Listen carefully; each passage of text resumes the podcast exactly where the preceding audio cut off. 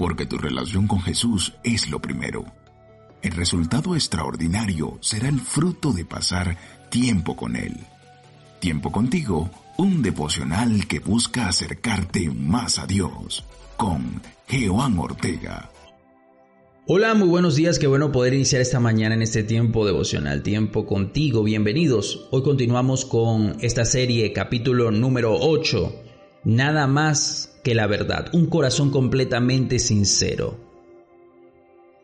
Los labios mentirosos son abominación al Señor, pero los que hacen la verdad son su contentamiento. Proverbios 12:22. Seis cosas aborrece el Señor y entre esas está la lengua mentirosa. Proverbios 6 del 16 al 17. Destruirás a los que hablan mentira, al hombre sanguinario y engañador, abominará el Señor. Salmo 5 al 6. Y es que desde el Edén la primera herramienta que utilizó el enemigo para salirse con la suya fue el engaño, lo hizo Satanás y le dijo a la mujer, ciertamente no morirás, pero desde entonces la mentira parece estar matando nuestros matrimonios, nuestros trabajos, nuestra vida espiritual. La mentira es la manera en cómo Satanás nos lleva ante el pecado, engañándonos. La verdad es que sin verdad no hay relación, solo hay engaño. No puedes pretender tener una relación con Jesús mientras vives una vida de engaño. La palabra relación y engaño no caben dentro de la misma oración. Ser como Jesús significa morir por la verdad. Pero hoy en día la verdad es relativa según términos de este sistema. Pero se nos olvida que somos testigos suyos. Los testigos ante el tribunal siempre, siempre dirán la verdad. Pase lo que pase, suceda lo que suceda, la verdad asegura la justicia y esa justicia trae consigo sanidad. Como cristianos hay pecados que ocultamos y que no confesamos y que de hecho solemos decir esto es entre Dios y yo.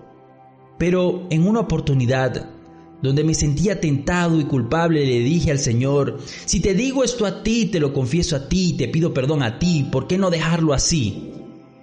Lo cual sentí literalmente que Él me dijo, permíteme decirte, pedirme perdón.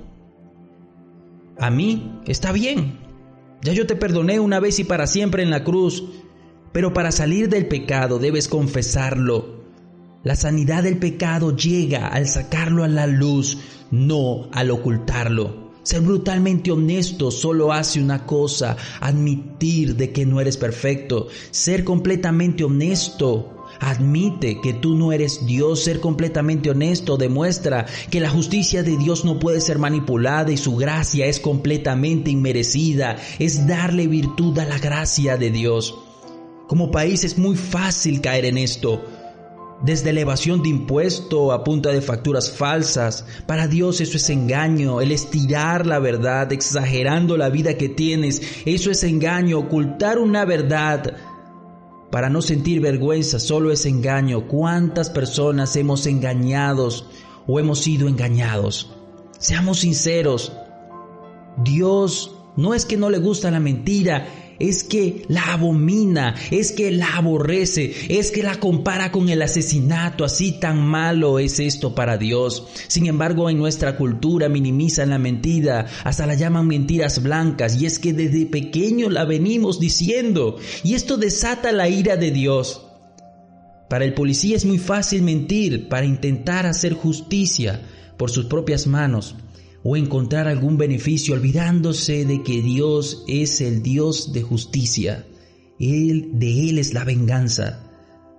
Para el comerciante, para vender más rápido su mercancía es muy fácil mentir, manipular los precios, tratando de sacar más dinero, olvidándose de que Dios es quien le sostiene. Es muy fácil para el contador beneficiar a sus clientes en evadir impuestos y generando ganancias. Con ello, se olvida de que Dios es quien le provee. Para el abogado encontrar razones para intentar sacar su cliente de aprietos, olvidándose de que Dios es quien da gracia ante los hombres.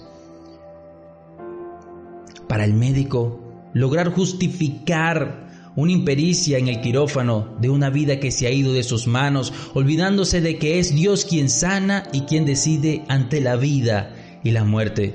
Para el músico, ante un concierto, de solo hacer un doblaje ante su público, olvidándose de que Él es dueño de los dones y los talentos. Para el cristiano, hacer ver que una vida de integridad que no está realmente teniendo, olvidándose de que Dios es quien realmente sana y no sus propias fuerzas. Esto desata la ira de Dios y sabes por qué? Porque con esta mentira estás evitando el poder de Dios de transformar tu vida. Porque para poder Dios actuar en ti tienes que ser completamente sincero de que estás mal, de que no hay otra forma. De lo contrario, solo dices, si puedo engañar, ¿para qué te necesito? Si puedo engañar al mundo, ¿para qué te necesito? Estás usando un principio completamente satánico y creo que nadie se escapa de esto. Solo quiero que hagas esta oración conmigo, con el corazón en la mano. Señor Jesús, sé que en muchas áreas de mi vida he mentido, algunas cosas las tengo presentes y otras ya las he olvidado. Te pido que tengas misericordia de mí y que tu ira no me destruya. Sé que mi falta de sinceridad podría destruir mi matrimonio, mi vida, mi futuro y el futuro de las personas que me aman. Perdóname. Hoy decido ser brutalmente honesto con mis debilidades, admitir que te necesito en mi vida porque tú eres Dios y yo no lo soy. Tira mis pecados en el fondo de la mar. Hoy decido ser honesto en mi trabajo, en mi relación, en mi iglesia, en mi liderazgo, en mi campo de acción.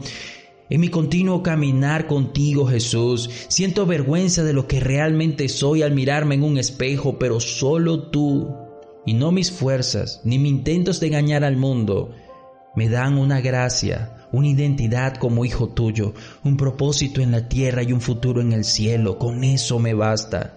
Necesito de tu gracia para vencer el pecado. No mis fuerzas, ni mi autoconfianza, ni mi autosuficiencia. Solo tú eres mi salvación, Jesús. En el nombre de Jesús. Amén y amén. Envíe este mensaje a otros que de seguro lo están necesitando seamos brutalmente honestos. Tiempo contigo, un devocional diseñado para ayudarte a crecer en tu relación con Jesús, con Juan Ortega.